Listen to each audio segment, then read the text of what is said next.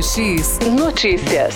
Raio X Notícias. Estamos ao vivo agora conversando, né, com a Natália Santos, ela que é veterinária aqui na cidade de Tatuí. Vai estar conversando com a gente, dando super dicas, né, de cuidados com os pets.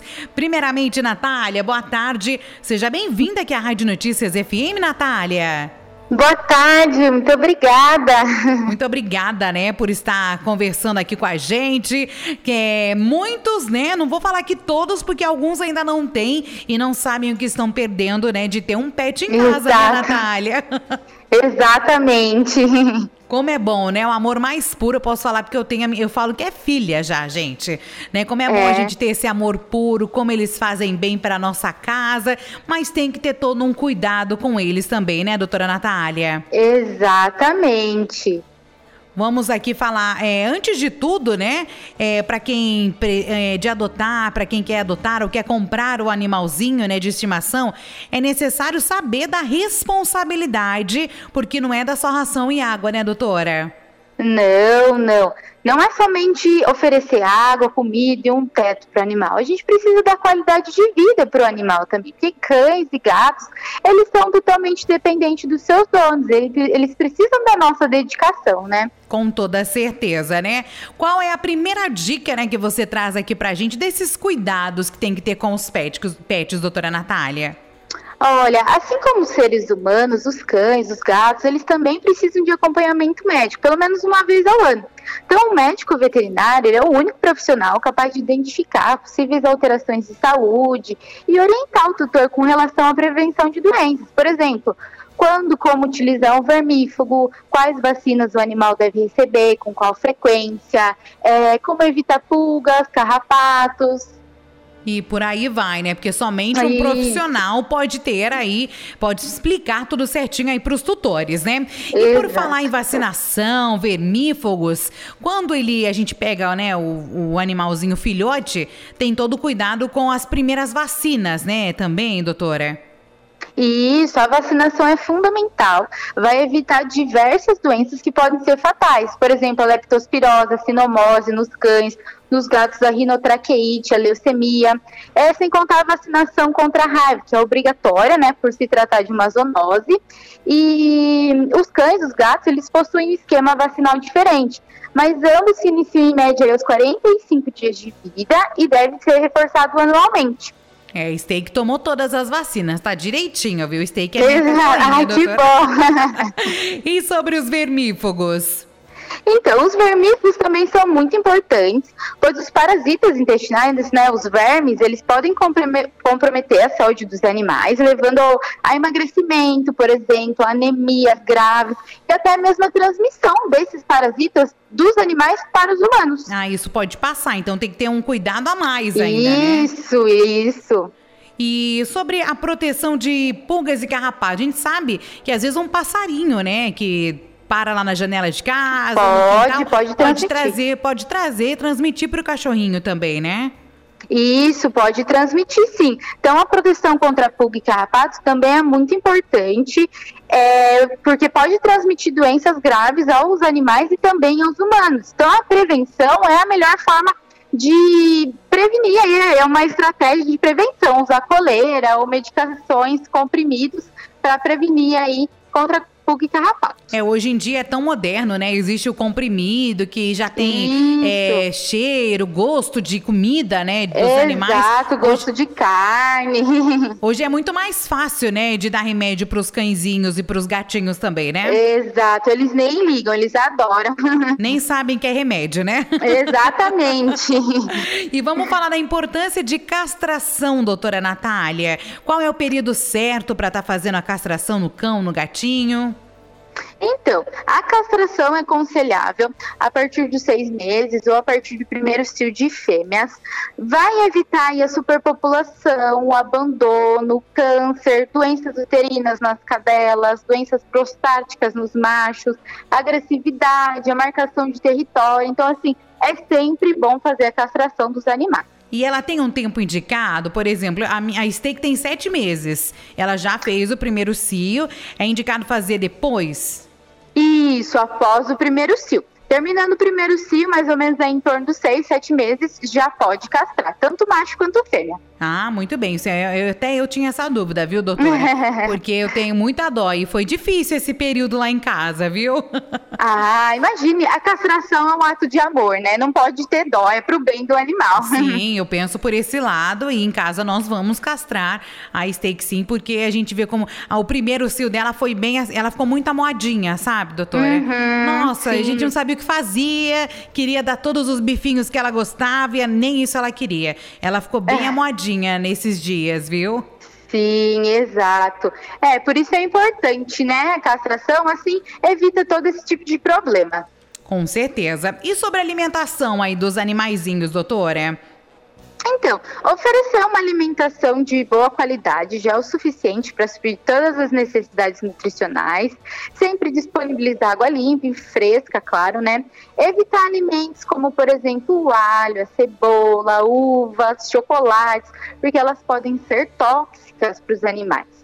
E outro fator importante também é o aumento da incidência de obesidade em cães e gatos. Então, oferecer sempre é, não, é, aliás, não oferecer uma dieta balanceada com um excesso de ração vai contribuir bastante para o ganho de peso e, consequentemente, o animal vai ter problemas de saúde.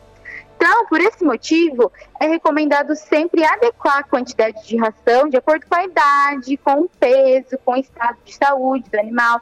E o médico veterinário está aí para auxiliar os tutores, de acordo com essas questões nutricionais. Então, qual a melhor ração, qual a quantidade ideal para ser oferecida, qual a frequência ideal para o consumo do animal. Até porque, né, doutora Natália, varia de raça, né? Uma raça Exato. é diferente da outra, exige mais alimentação, outras Exatamente. nem tanto. Tem rações que Ra são mais calóricas também.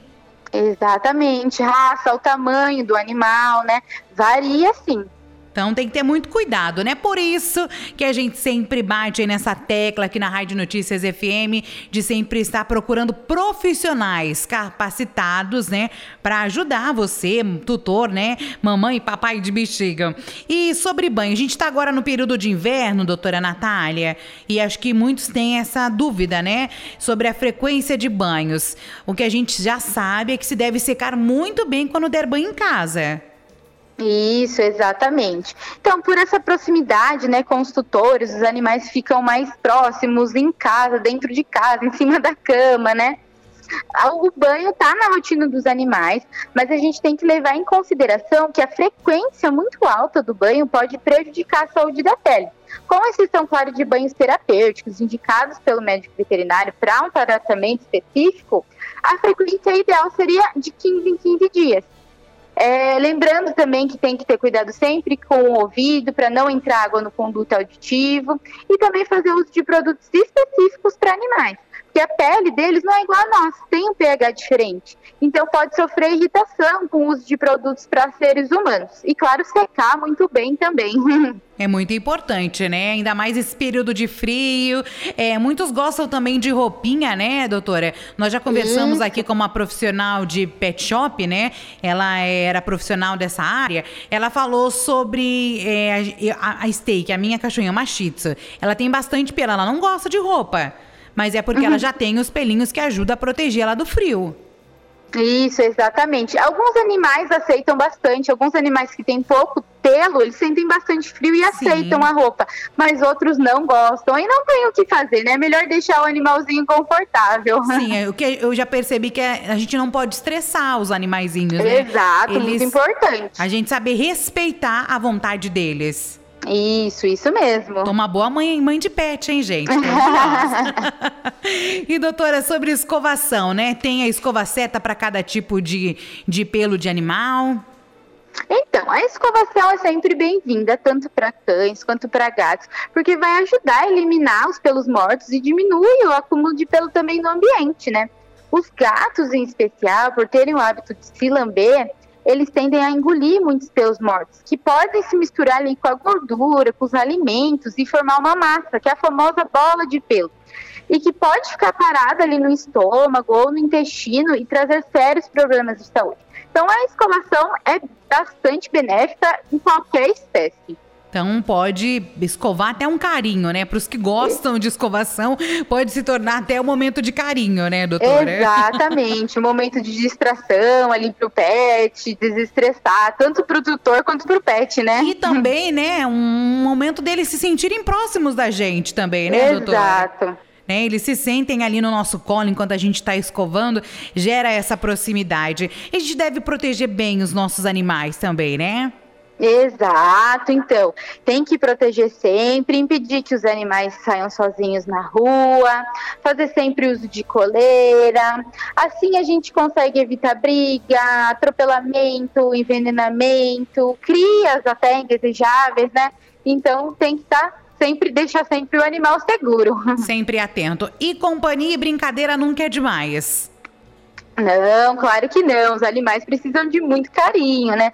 E, em relação ao gato, principalmente, existe o mito de que eles são mais individualistas, não sentem falta de atenção, mas isso não é verdade. Os gatos são animais muito carinhosos, também amam a companhia de seus tutores, precisam de interação tanto quanto os cães.